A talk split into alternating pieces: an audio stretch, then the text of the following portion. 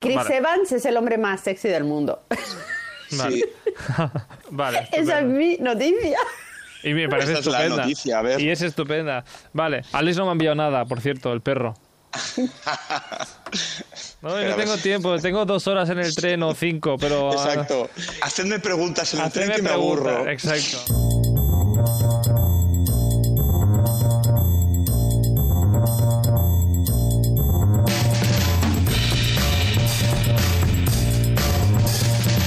Bienvenidas y bienvenidos eh, de nuevo a este capítulo de hoy, este Stories de Radio Castellar. Quien nos habla, como siempre, pues eh, Carlos Lecegui. Y aquí seguimos cambiando de tema en cada uno de los capítulos. Hablamos de Eurovisión, de viajes, de cocina o también de cine y de series según el día de la semana. Y hoy volvemos a entrar como cada martes en la sala de cine, eh, una vez más.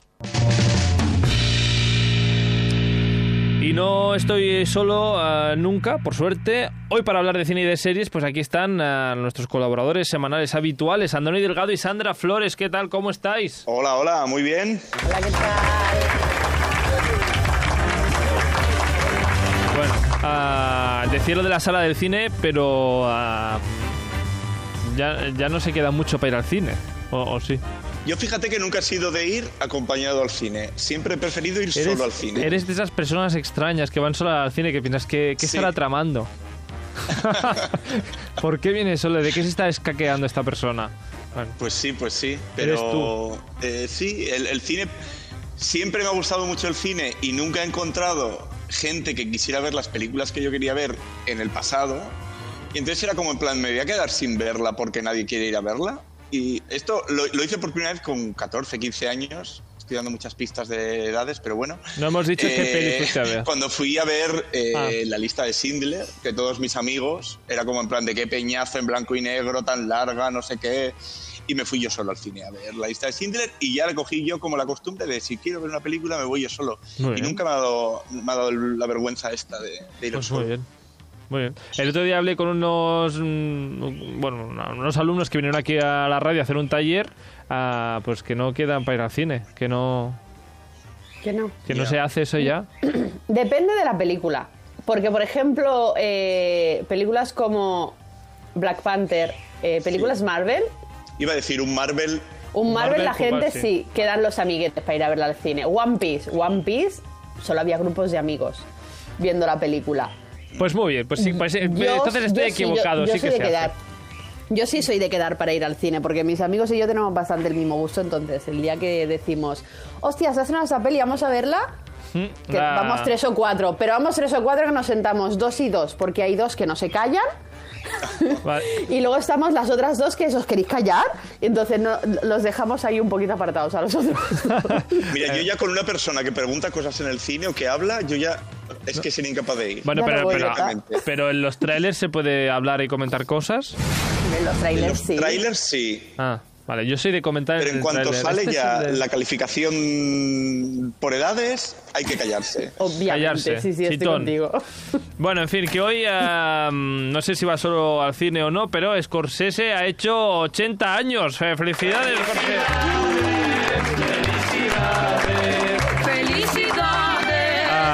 Pues nada, que le dedicamos el programa a Scorsese porque el 17 de noviembre hizo 80 añazos a un número redondo para este director de cine que no sé si es de vuestros preferidos o no. Mío Espera, sí. espera, que voy a quitar la, voy a quitar la ranchera esta mientras hablamos de Scorsese, pues es un poco extraño. Ah, Yo me, me he dado cuenta preparando el programa que he visto muy, muy, muy pocas películas de Scorsese. Las que he visto me gustan, todas menos una. Chan, chan, chan. Luego hablaremos de vuestras, de vuestras Yo, preferidas. yo me hice muy de Scorsese, que luego iremos en detalle, pero me hice muy de Scorsese en su segunda fase, digamos. Scorsese tiene dos grandes fases. Y, y yo, mm, de las antiguas, he visto pocas. De la segunda fase las he visto todas porque me encantan. Yo debería, dividiría la fase de, las fases de Scorsese con fase DiCaprio y fase Y fase- Robert De Niro. y fase De Niro, exacto. ¿no? sí, sí. Ah, los miles y antes de los dos miles también podría ser. Exacto. Bueno, pues. ¿qué, Sandra? ¿Qué vas qué? No, nada, nada, acabo de. Nada. Acabas, claro. acabas de ¡Ah, caer. claro! Acabas de caer. ¡Ostras! ¡Es verdad! Es verdad, ¿eh? Ah, pues mira, uno que aprende cosas de directores de cine, como las fases que tiene mm, eh, Scorsese, que preparando el programa. No, que no solo. Marvel tiene fases, no solo Marvel. Exacto. Aunque exacto. Scorsese es uno de los mayores haters de Marvel eh, ¿Ah, sí? reconocidos. Sí, sí, sí. ¿Ah, sí? Eh, es una de las grandes polémicas de, de- de Scorsese porque siempre muy verbalmente dice que lo que está haciendo Marvel con el cine no es cine, o sea, que está produciendo churros eh, que no, so- no tiene nada que ver con el séptimo arte. ¿Qué me dices? Eh, sí, sí, sí. Eh, Así Scorsese públicamente, Es reconocido por esto, públicamente, públicamente, sí. No- no Bueno, pero es que de esos hay varios. De esto no es cine, eso es mierda. Hay Sí. muchos directores de, de ese palo. Bueno, Porque y- no hacen y en el de- mismo... Pero es que tiene que haber gustos para todos. Al final, yo que veo taquilla, al final del día, una película de Scorsese no da dinero. No, pero gana premio. Pero una película de Marvel sí. Entonces, es normal que Marvel diga, toma churro. Toma churro para la gente. Al final es lo que les da dinero. Y el mundo se mueve por dinero. Y no están buenos Sí, los pero nos churros. hemos- Son maravillosos. Pero, hay pero con moderación. Amigos. Igual que las pelis de Marvel, exacto. Exacto. Pues bueno, pues Scorsese no triunfará, pero gana premios, como Bueno, dices, Andoni. decir, ¿no? decir que Scorsese no triunfará también es extremo, ¿eh? Yo creo que Scorsese sí triunfa, ¿eh? Me he. Tampoco... No es el número uno de taquilla hoy día, eso es cierto. Hoy día, hoy en día, yo sí, porque realmente las películas que he estrenado han sido taquillazos. Muy, muy taquillazos. Pero hoy en día, yo creo que una película de Scorsese pasaría sin pena ni gloria. De hecho, el irlandés pasó por pocas salas y pasó sin pena ni gloria por las salas. Bueno, es que era una producción Netflix. Realmente la estrenaron en salas simplemente por cumplir. Pero ya llegaremos, ya llegaremos. Ya llegaremos. Ah, antes de ir a Scorsese, vamos a repasar un poquito a la- las noticias eh, de, de Twitter, de cine y de series. Cine de, de Twitter digo porque Sandra donde se informa es eh, por Yo sí, Twitter. yo- tu- Twitter es sagrado para mí. Claro que sí, igual que para mí Wikipedia. Eh, no, Cada uno con lo suyo. O sea, Carlos, no, otra vez, no, no vamos a tener esta discusión otra vez. Pero de verdad que Wikipedia se repasa y que la ge- y hay gente repasando el, el contenido de cada página de Wikipedia. Que, eh, no. Bueno, Pero Twitter. sea, ya, sí, pero no, o sea, que Yo tuve que crear una página falsa sobre una enfermedad para un concurso en el que participé y tuvimos que crear una página falsa sobre una enfermedad en Wikipedia y nos la aceptaron. O sea, no, Wikipedia, caca. Bueno. ah, Yo, ¿qué- yo solo digo que la red, oyentes, la red de Elon Musk, cuanto menos se use, mejor. Eso. Ah, no se puede decir. Entonces, ¿qué has encontrado en esa red que no se puede decir eh, del pájaro azul? Sandra. Eh, pues es la gran noticia del mes y del año, que es que Chris Evans ha sido nombrado el hombre más sexy del mundo 2022. Es el Aún- culo de América. Aún sin acabar el año, ya, ya se ha dicho esto, ¿eh? Hombre, claro, a ver, No, que, queda que un ya mes no igual. faltaba tanto. No sé, igual. Que ahora va a aparecer de la nada uno que va a ser más sexy que Chris Evans. No, pero igual yo que sé, se Eso no- no, publicaba es algún. posible eso. Igual, igual se publicaba algún capítulo, alguna película donde salía el trasero de alguien y cambiaban de parecer. No, yo creo que demasiado han tardado en darle el título a Chris Evans, porque yo sé que hace- el año pasado, hace un par de años, fue alguien que dije, ¿vas en serio? No hay nadie más sexy en el planeta que este señor. Y no recuerdo quién fue, pero pensé, ¿en serio? ¿En serio? ¿Por qué? Cooper. El Cooper. ¿Bradley Cooper? No, hombre, Bradley Cooper no está mal. Ya, bueno, pero el más. No, hombre, claro, obviamente. Chris Evans tampoco es el más, en mi parecer, pero se aproxima No. bastante. bueno, y- pero esto quién lo ha decidido. La revista People. Ah, la revista People, que cada año el, el ¿qué es? ¿El más guapo, el más sexy, el más cañón? Más sexy.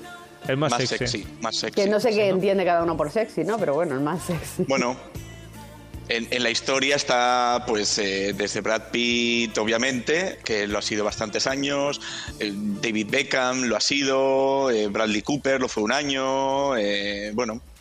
Bueno, pues nada, y ya Lo- está. eh, me imagino que hacen una encuesta, ¿no? Un, un- un tipo... Supongo que sí, pero yo nunca he participado en esa encuesta. Entonces, ¿a gusto de quién es el hombre más sexy? Que me llamen a mí, Ya. ¿no, Sandra? A mí que me llamen. Que me llamen y ya opino. Este año me parece correcto, pero a mí que me llamen.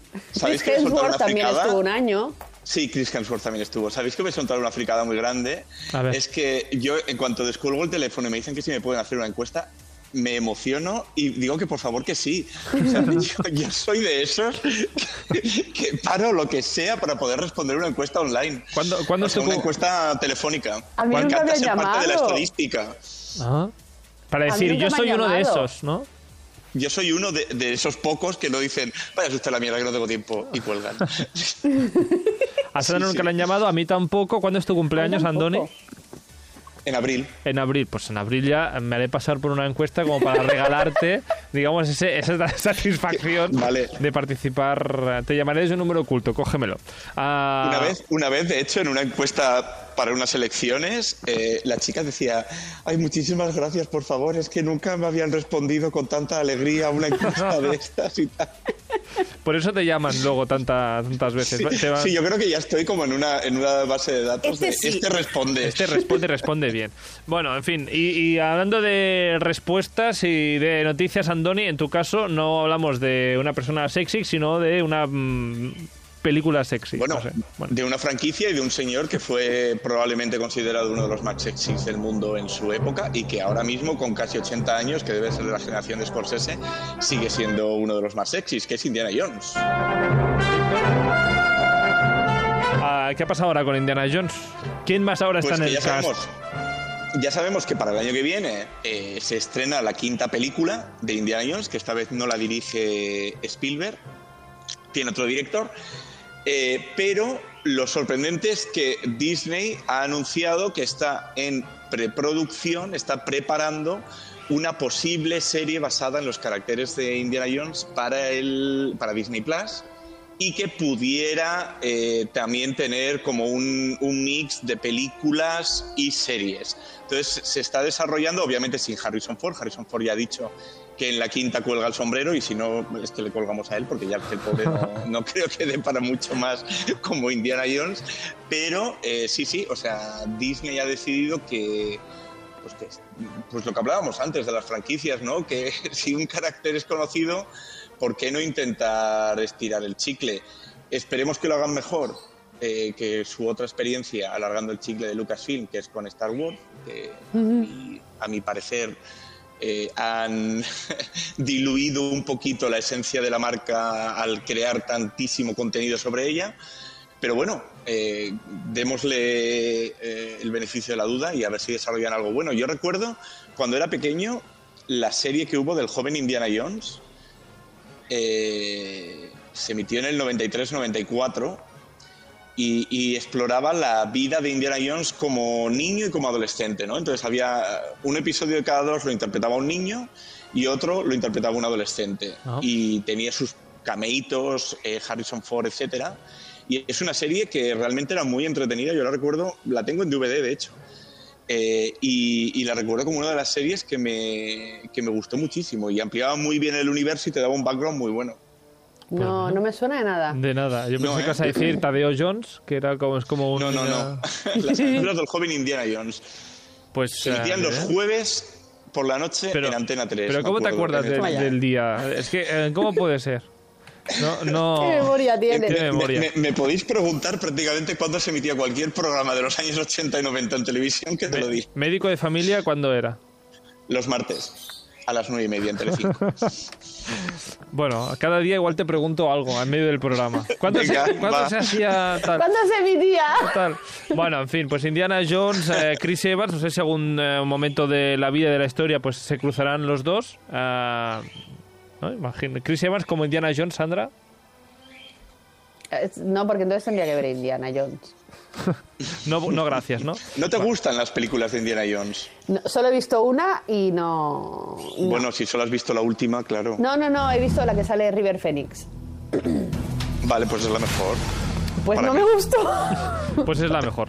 Ah, bueno, en fin, noticias eh, explicadas. Vamos ya a la crítica semanal, a las novedades, eh, de- digamos, en este pollito azul. Están un poco pobres porque esta semana ha habido como poca chicha. Así que vamos a la crítica ya semanal.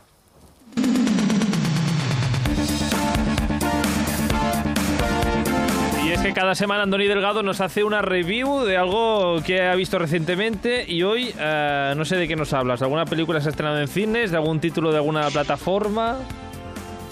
Pues hoy, eh, porque últimamente estábamos siempre revisando cosas muy mainstream, me, me, he ido a algo mucho más pequeño en ese sentido, mucho más íntimo, que es la última película la primera película, de hecho, que ha dirigido Juan Diego Boto, con Luis Tosar y Penélope Cruz eh, como protagonistas, que es En los márgenes.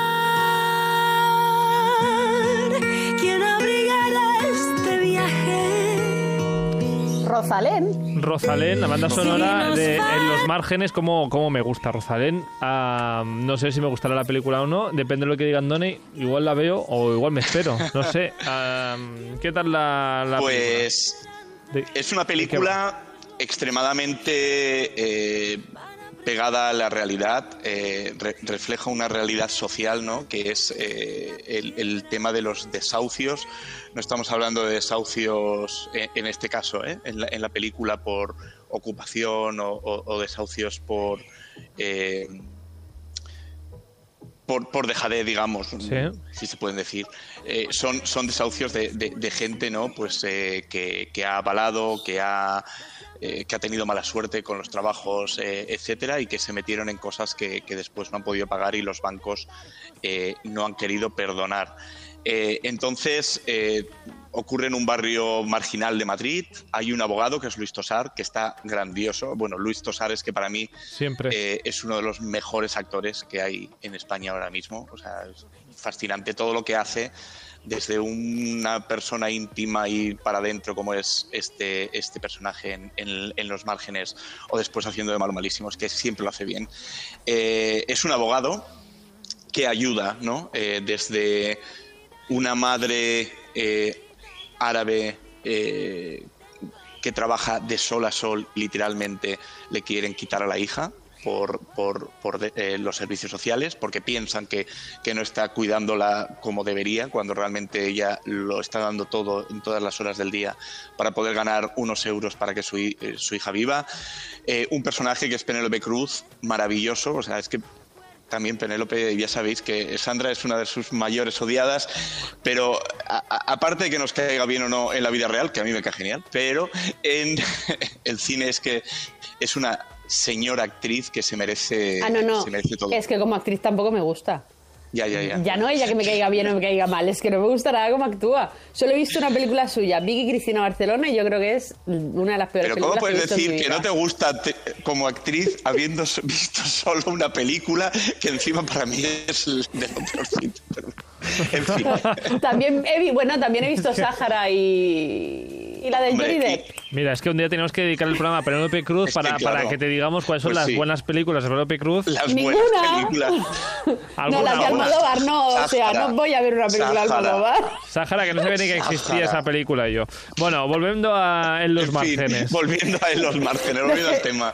Un tupido velo. Grandiosa, sinceramente grandiosa, o sea, una mujer eh, desesperada porque le van a eh, le han, la, van a desalojar del piso en el que vive con su marido y con su hijo. Su marido también está interpretado por el director, que es Juan Diego Boto. Eh, el desespero que puede llegar a transmitir. Yo hacía muchísimo tiempo, muchísimo, eh, años, que no lloraba en el cine y con esta película, sinceramente, es que me dio una llorera al final, pero muy, muy, muy, muy, muy fuerte. ¿Os acordáis de lo que decía en la crítica de Alcarrás, ¿no? que era una película que yo no podía estar más lejos de los personajes y que no me habían transmitido la cercanía, no me habían transmitido sus sentimientos? Esto es todo lo contrario. O sea, vuelvo a decir lo mismo, son personajes muy alejados de, nuestro día a día, pero en cambio me transmitieron sus sentimientos, sus sufrimientos, su desespero de tal manera que es que me, me encantó. O sea, sinceramente es una película que, a mí me ha llenado, me ha llenado muchísimo y me ha abierto, y, creo que sería muy bueno, ¿no? Ya no solo verla como entretenimiento, eh, creo que debería de ser de obligado, eh, de obligada visualización para concienciarnos un poco ¿no? de, de, una realidad que está ahí fuera. Al final de la película, de hecho, se, se habla ¿no? de, cifras concretas. En los últimos 10 años ha habido más de 400.000, creo que ponía, 400.000 desahucios en España, 400.000 familias que, tenían una casa, estamos hablando de desahucios, de que tenían una casa, no han podido pagarla, los bancos no les han extendido los pagos o, renegociado o no ha habido dación en pago, también se habla mucho de la dación en pago, no sé, me ha parecido una película social extremadamente buena y extremadamente recomendable para que la gente también se conciencie. Pero aparte de todo, extremadamente emotiva. Pues uh, oye, aquí en Castellar del Valle es que tenemos este ciclo de cine social, um, igual la, la, vemos en el siguiente festival Bram de aquí de Castellar como cine social. Pues eh, seguro que se introduce porque me ha parecido un reflejo, o sea, es el cine social que, que realmente eh, transmite, ya no solo es que sea cine social, sino que transmite y aparte que, que, que nos da que nos da, no sé, una, una visión. Sí, una lección, una visión. De todas formas, entonces, una, una, buena una buena primera dirección de Juan Diego Boto, entonces, buena primera película de, del, del Boto. Sí, tiene, tiene momentos en los que es casi documental, o sea, sigue a los actores de un modo casi documental porque quiere que veamos eh, su sufrimiento a través de ellos mismos, entonces los, los sigue. Eh, a mí me ha parecido muy buena dirección. Eh, tiene además eh, el, personaje que interpreta Luis Tosar, eh, tiene como un background de familia, de un hijo adoptivo, eh, etcétera, que realmente descubrimos un poquito, o sea, a la vez que nosotros vemos la película, este chaval que es el hijastro de, Luis Tosar, va descubriendo, o sea, decir, él, yo no ayudaría, yo no me hipotecaría la vida para ayudar a nadie, que se lo dice, dice, al principio de la película, y durante un día tiene que seguirle, eh, pues mientras que lidia ¿no? con, con eh, estos desahucios, con esta. Eh, con esta. cuando se le llevan a la niña a servicios sociales, que, que mm. no, no, es un secuestro, pero se la llevan sin decir nada a la, a la, a la madre, etcétera, porque no la pueden localizar. entonces, al final, eh, el chaval de 17 años, eh, bueno, tiene una frase muy bonita que dice, te admiro por lo que haces, después de haberle dicho antes, yo no me hipotecaría la vida como lo haces tú. Eh, es, es, un descubrimiento del chaval a lo largo de la película, a la vez que nosotros también descubrimos esa realidad y, y ese esfuerzo. Pues, uh, Andoni, ¿le ponemos nota? Le ponemos nota, claro que sí.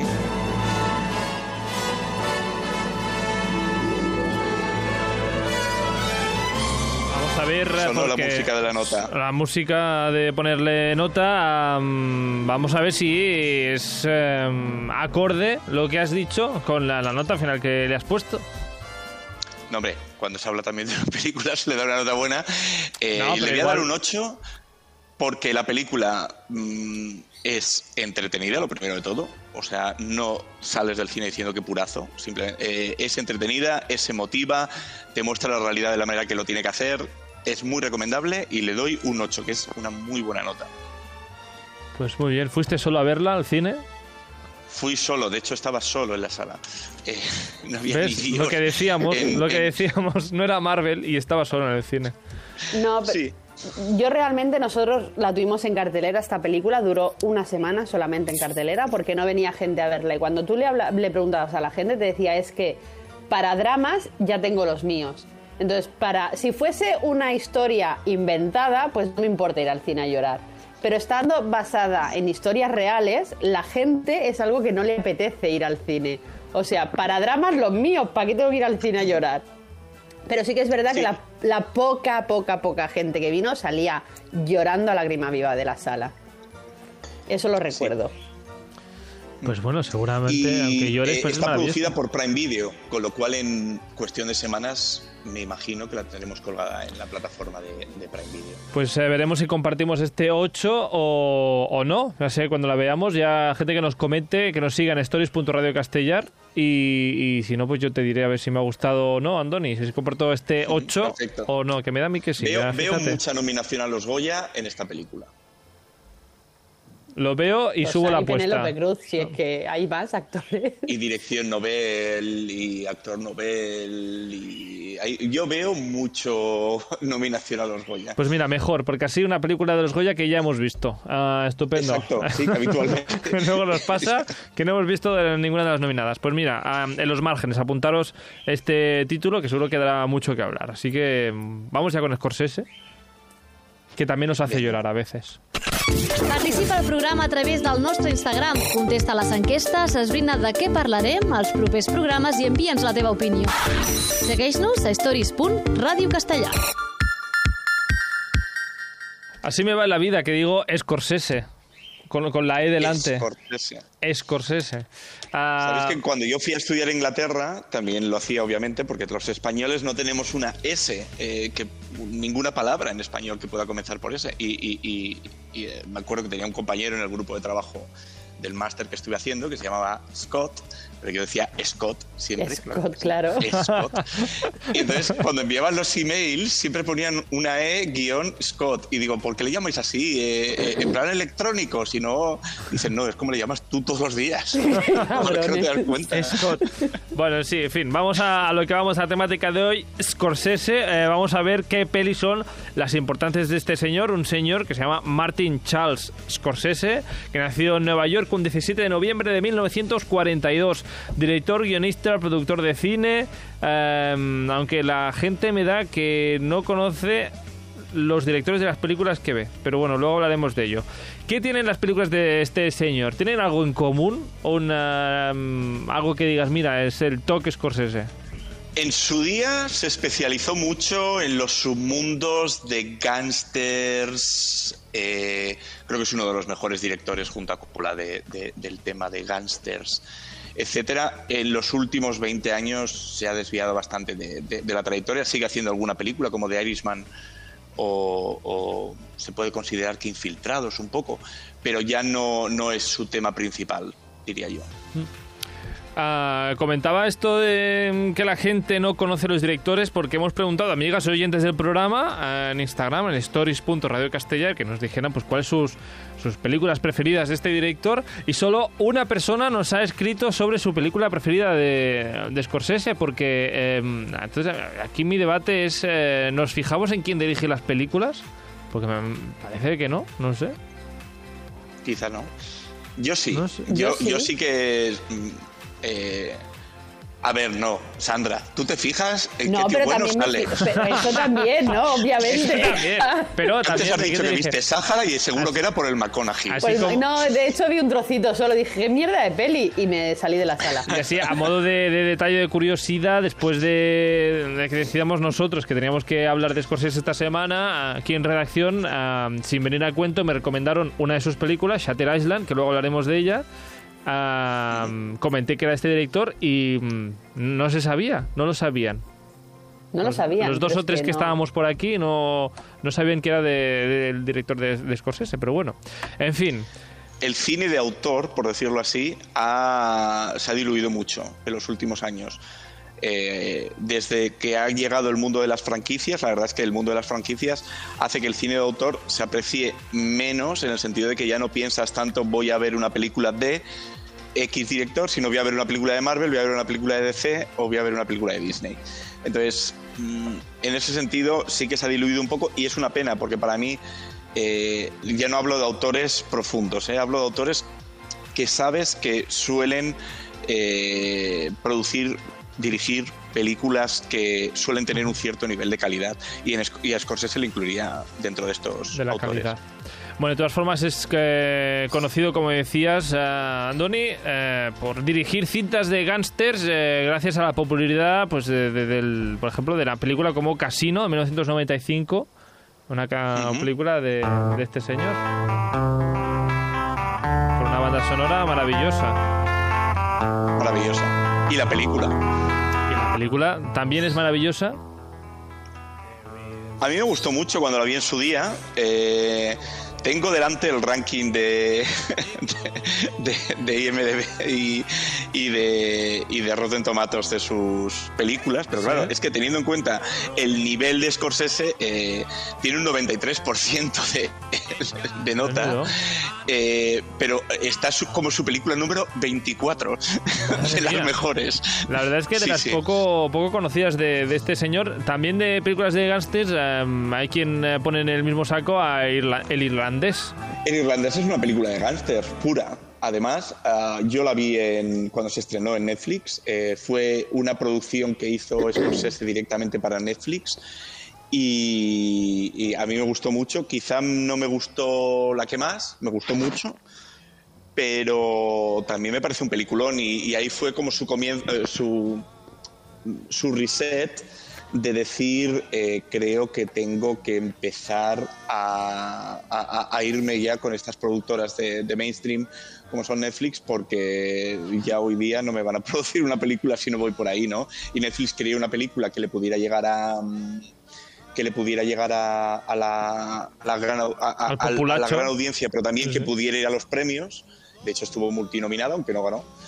Eh, y, y, y, la produjo. Eh, esta aparece en la número 7, el de Irishman aparece en la número 7 y tiene un 95% de review de los críticos, pero un 76% de la, de la audiencia. Ya, no, al, al, al pueblo no, no, gusta tanto, digamos. Yo, no sinceramente, una película de tres horas en mi casa no la veo. Sí, tengo que ir a ver una película de tres horas, voy a ir al cine, porque en el cine voy a estar pendiente de la película. En mi casa tengo demasiadas distracciones para ver una película de tres horas. Pero esto es la vida moderna de hoy en día. Del tirón, o sea, imposible. Seguro que la verían tres veces. una es hora un problema, por día. Es un problema, ¿eh? Ver... Sí. Estás está tan enganchada el, el, a Twitter el... como estás, eh, es un problema, Sandra, es un problema. Ah, pero bueno, sí que Estaría es verdad que son el móvil en la mano, en el cine, ¿no? En el cine el móvil va en modo avión y al bolso, pero... Pues muy bien. Bien hecho. Que la gente en el cine se pone a ver eh, el móvil. Bueno, de todas formas, eh, este señor ha demostrado también su versatilidad porque ha hecho películas que yo a día de hoy no sabía que las había hecho él. Como por ejemplo un musical. Este señor ha, hecho, ha dirigido un, un musical eh, en el año 77 y hace unos años, eh, New York, New York, con este temazo. And step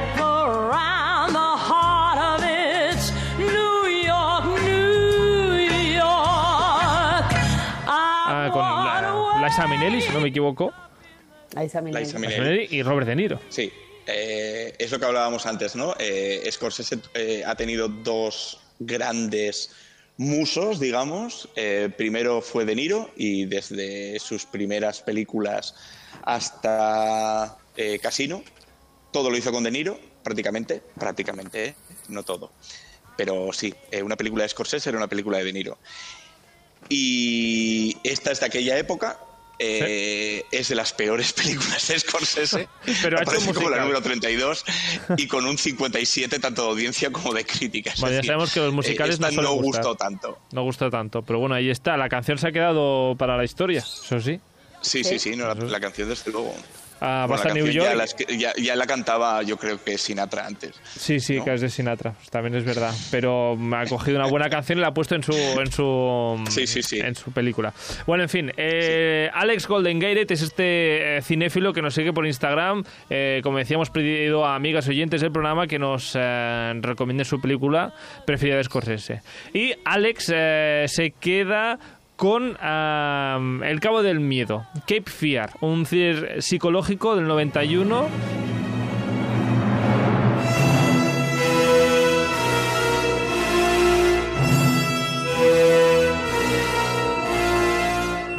Que no sé si habéis visto o no. Robert De Niro, Nick Nolte, eh, mucho miedo. La verdad es que da miedo. Sí, sé qué película es, pero no la he visto. Y si es... dices que da miedo, seguramente yo me reiré. Es la, es la película preferida. a mí me dio miedo, claro. es la pre película preferida de, mm, de Alex, pero Andoni, ¿también es la tuya o tú tienes otra en el ranking? No, la, mi, mi, favorita no es de Scorsese, pero es un peliculón. Eh, Robert, de, bueno, a ver, a mí me gustó. Robert De Niro da realmente miedo a este señor. O sea, es. Sí, sí. ¿Cuál es tu preferida entonces? ¿Con cuál te quedas de momento? Aunque no lo hayamos dicho, ¿eh? Puedes tirar. Aunque no lo hayamos dicho, ¿lo puedo sí. decir? Sí, claro. Ya, así, pum, ala. Eh, a mí me encanta The Departed. The Departed es. Me encanta esa película. Eh, Infiltrados en español. Con DiCaprio, Matt Damon y Mark Wahlberg. Eh, y Jack Nicholson. Un peliculón. Eh, es una película que me encanta. Y luego mi favorita de verdad es. Ah, que esta era, la- Goodfellas. esta era tu favorita de mentira. Esta No, es mi era una. segunda favorita, es mi segunda favorita y mi primera, primera favorita es eh, Goodfellas, eh, que no me acuerdo cómo se llama en castellano. Eh, con Robert De Niro, Ray Liotta, Joe Pesci, es la pura película. El padrino, ¿no? No, el. No, no, no, no es el, padrino. joder, sí, es, ah, es. Estoy poniendo Goodfellas No en sé, español. no sé de qué me estáis hablando ahora mismo. Goodfellas no Uno sé. de los nuestros. Eso, uno de los, uno de los nuestros. uno de los nuestros. Anda Joe que- Pesci hace un papel de capo cabronazo malísimo, eh, despiadado, sin ninguna moral, que es brutal. O sea, eh, uno de los nuestros es mi película favorita de Scorsese. Iba a verla este fin de semana de nuevo, porque he estado viendo, revisitando varias Scorseses, pero me he ido a películas que no había visto de Scorsese para, para poder añadir un poquito más de, fa- ¿Y de qué sabor. tal, ¿Y qué tal la, la, mm, No sé, han envejecido las películas de Scorsese si son las que has visto, no sé, las, la- no sé cuáles has visto esta- este fin de semana y han entrado en tu ranking o no.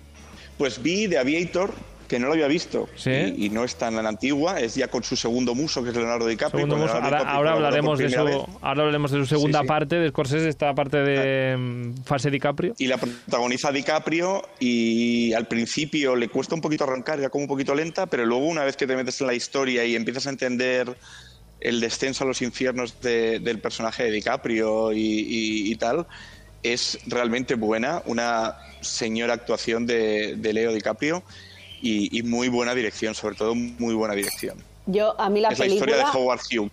Yo la vi en el cine y la película me pareció súper aburrida, pero aún así salí contenta del cine porque DiCaprio hacía un papelón. Sí, sí, DiCaprio hacía un papel. O sea, pero la película me pareció súper lenta y aburrida. No me gustó nada, pero de unido el papel que hace DiCaprio. En ese me, caso. me pareció lenta la primera hora. Te lo, te lo, la verdad es que eso lo, lo admito completamente. La primera hora ya he dicho que le cuesta mucho arrancar. Es como en plan de qué me están contando este señor, o sea, qué más me da.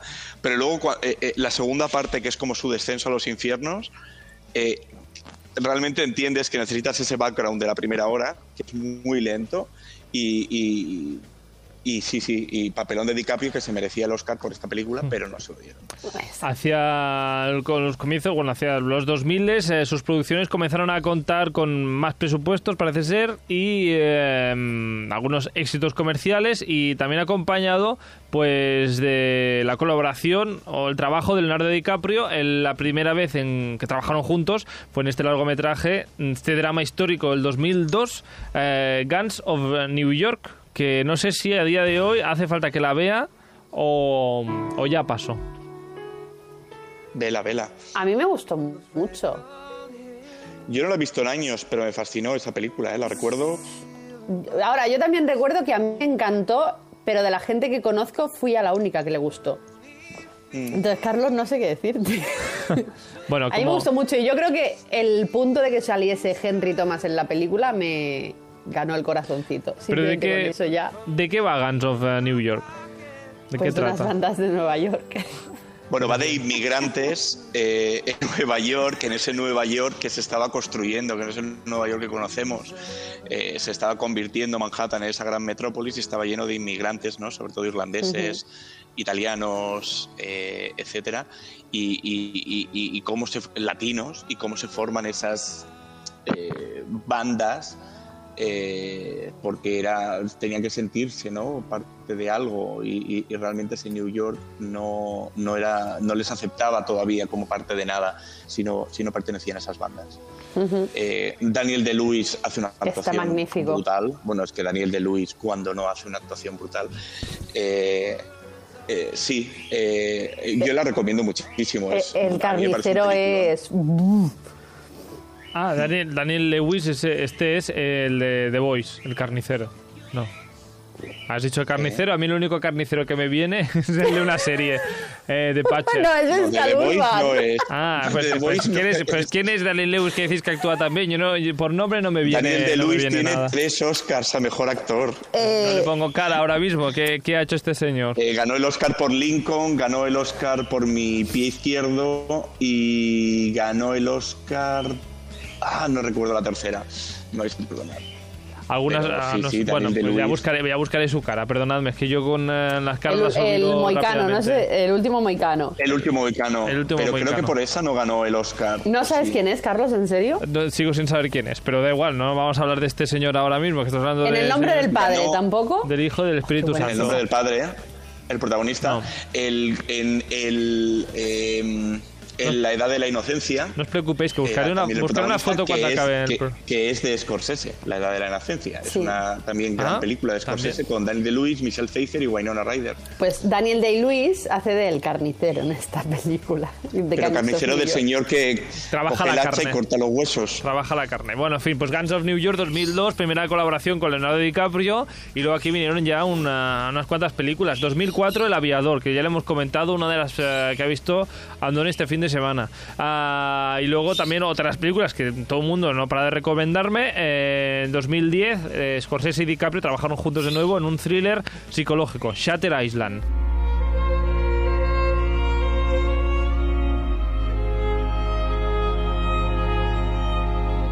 Que tú has visto que también. yo he visto primera este vez fin de semana. Esta semana he visto Shatter Island porque había diferentes personas que me la recomendaban. Ya la he visto. No está mal, está bien. ¿Cómo que no está mal? A ver. ¿Cómo que no está mal? Me parece un película. ¡Un peliculón! Sí. No, no, es verdad, es, es muy buena película. Tiene muy buen guion, eso lo agradezco. ¿Entendiste el final? Hombre, claro que entendí el final. No Hombre. Bueno, que perdóname. el final aquí O sea, en directo, ¿eh?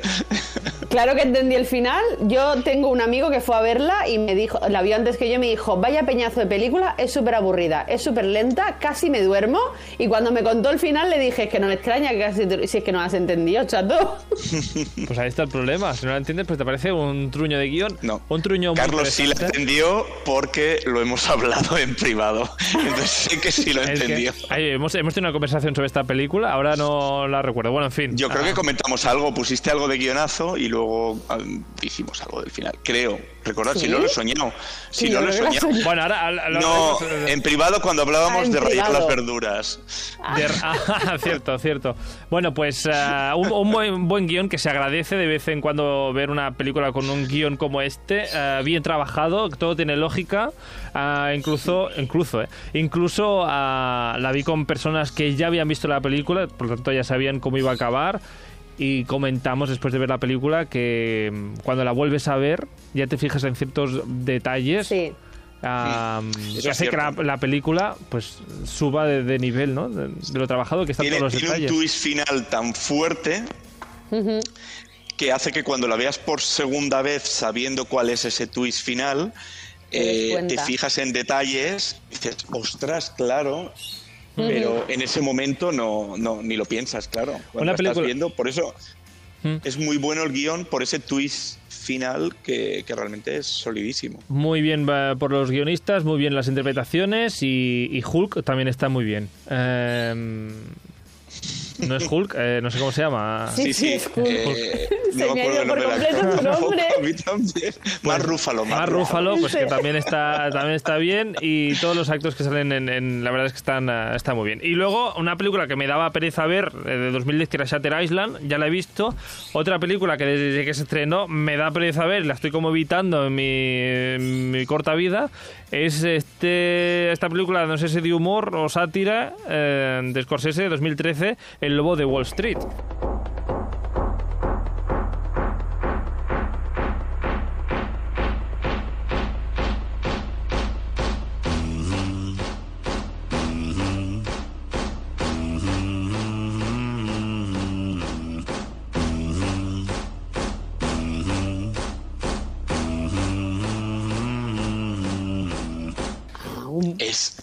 Buenísima. Au.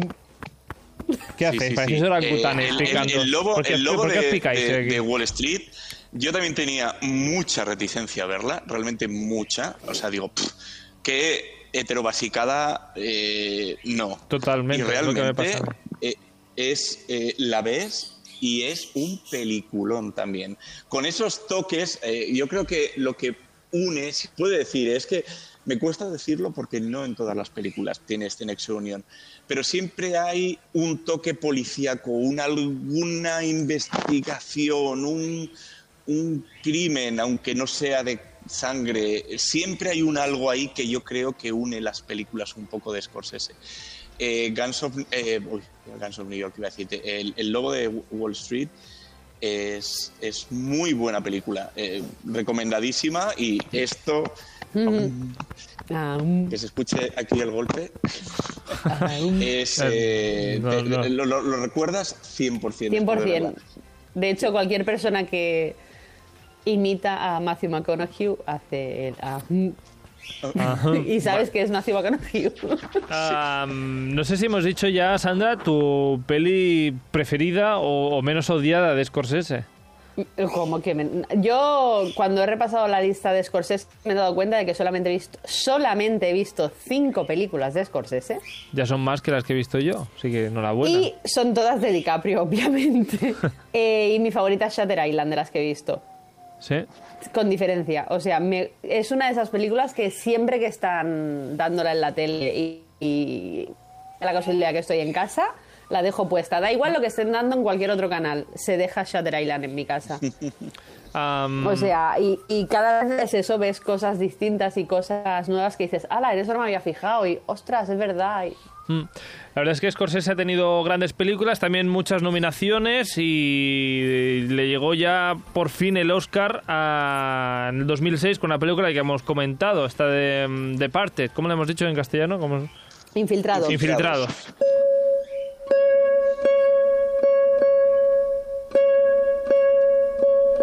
¿Por qué hay que ver Infiltrados que no hemos hablado demasiado de ella, Andoni? Infiltrados es una película durísima, o sea, realmente lo pasas mal viéndolo porque eh, eh, va sobre dos policías. Uno de ellos, interpretado por Leonardo DiCaprio, es un policía al que se le infiltra dentro de la banda de, Jack Nicholson, es el, topo dentro de, la banda de Jack Nicholson, y nadie sabe que él es el infiltrado, excepto los dos policías que le contrataron. Nadie más tiene acceso al archivo. Eh, y realmente ves el sufrimiento ¿no? de una persona que es policía y tiene que asesinar gente, hacer auténticas barbaridades, etcétera, para, para poder eh, capturar al, al gángster. ¿no? Y después está el otro personaje que es Matt Damon, que es eh, un, eh, un chico de la banda de, de Nicholson al que se le introduce, o sea, lo que hace Nicholson es decir, el- tú no vas a trabajar para mí haciendo mis fechorías. Yo te voy a pagar los estudios, tú vas a ir a la escuela de policía y tú vas a ser eh, uno de los mejores policías de la ciudad y después me vas a avisar de todo lo que vaya a hacer la policía en contra mío, básicamente. Entonces están los dos personajes infiltrados, cada uno eh, en el mundo opuesto al que pertenece, y es una lucha psicológica muy grande porque los dos saben que el otro existe, pero no saben quién es. Oh, Eh, y Mira. de nuevo, interpretación brutal de DiCaprio. Matt Damon bien, pero DiCaprio, DiCaprio a mí me encantó. Eh, Nicholson, como siempre, es que es, que es otro actorazo, o sea, que, que hace mal. Y, mm, y después con, con, dos secund- con tres secundarios muy, muy buenos, que también suben mucho el nivel, que son Charlie Sheen, el, el padre. Charlie, no, Martin Sheen es el Martin. padre, ¿no? Martin Sheen. Charlie es el Eh, borrachín. Sí. bueno, borrachín es lo menos que se mete Sí. este hombre. así en diminutivo queda todo como mucho mejor. Ah, sí, sí. el cocainín. Eh, después tenemos, tenemos a Mark Wahlberg también haciendo un personaje que no me gusta mucho, pero que es el que Uy. al final resuelve todo. No me digas que está, sale en la misma película Mark Wahlberg y, y Matt Damon. Sí. Pues sí, sí. no la puedo ver. No la puedo ver. Porque entonces no Los sabe quién es confundo, quién. los, co- los confundo, eh, toda mi vida los he confundido. No sé quién es quién. Ah, no voy a entender la película, ya te lo digo. Mark Wahlberg es el mazao. Exacto. Bueno, tampoco es que Matt Damon no lo esté, tenga un- ¿no? Bueno, Exacto. bueno, buenos, buenos Muy buena, secundarios. muy buena película. Eh, por 90% de críticos, 94% de audiencia. ¿Quién es el tercero? Y, y es la número 12. Eh, ah, sí, perdón. El tercero eh, como, eh, es eh, el ex marido de Kim Basinger. Eh, Estas referencias me encantan. Mirad la película. Baldwin. Alec Baldwin. Alec Baldwin. Alec Baldwin. Pues. ah, Podría haber dicho el suegro o no, el tío suegro de Justin Bieber.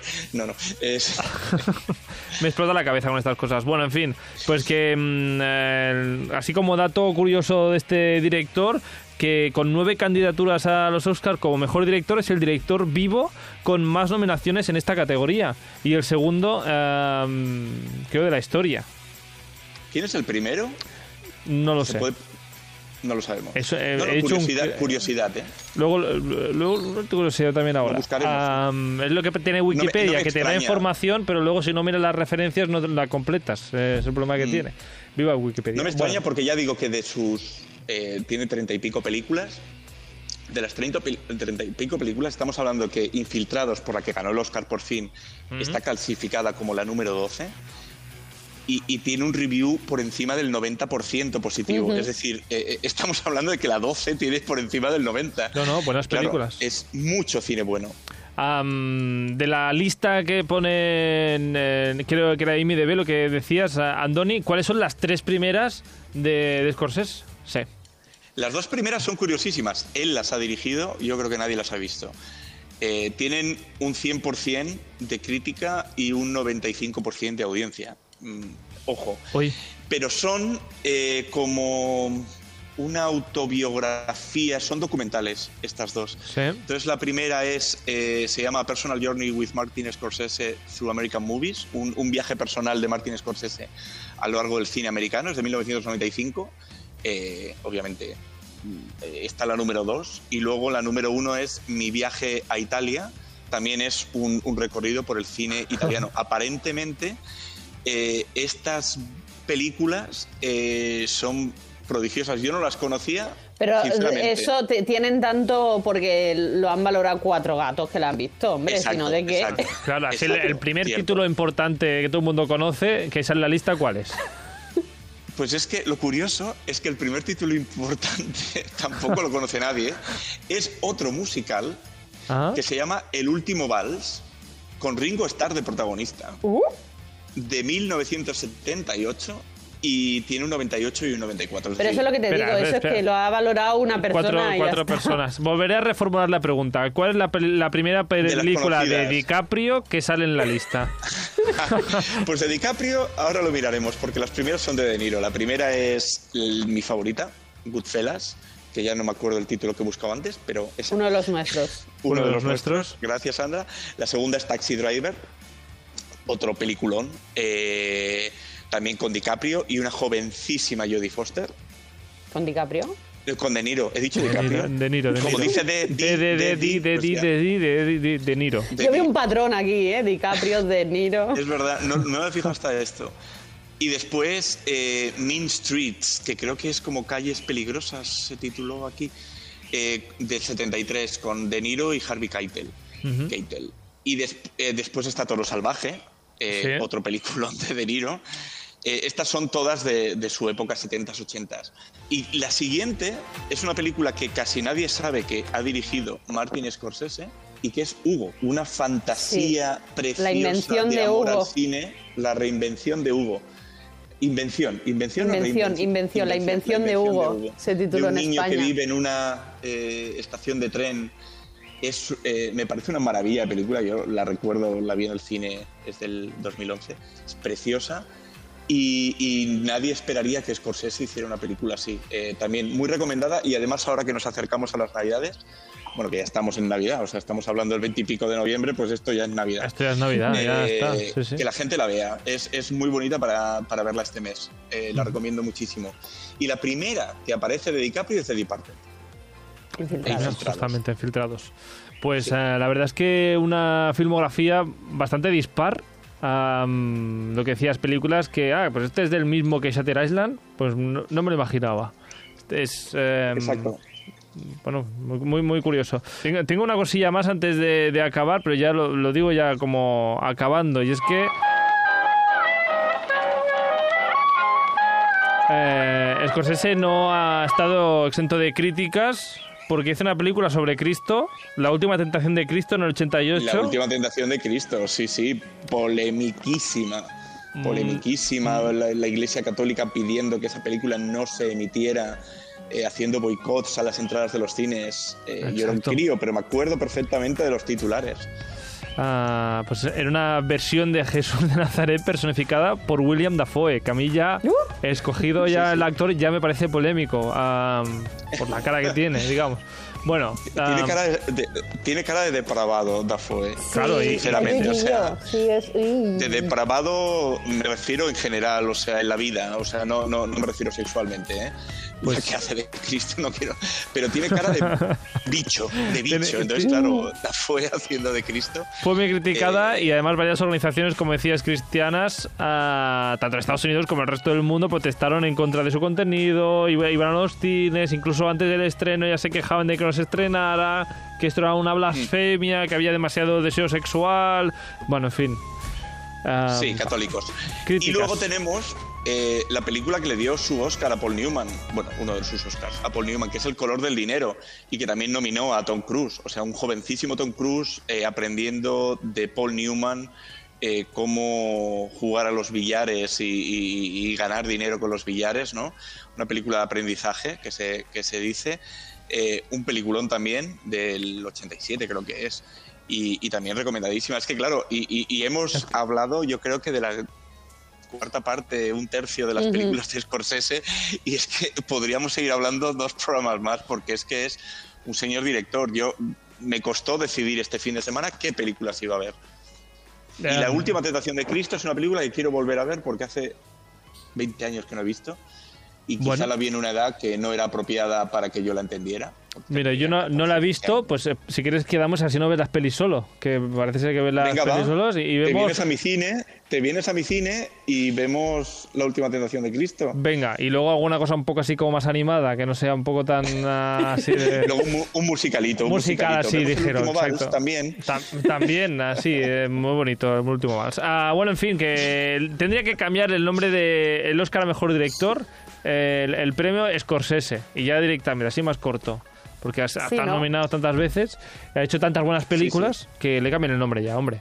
Y nada más, ah, como decías, Antonio, nos hemos dejado seguramente muchísimas de las películas, de las buenas películas de este señor.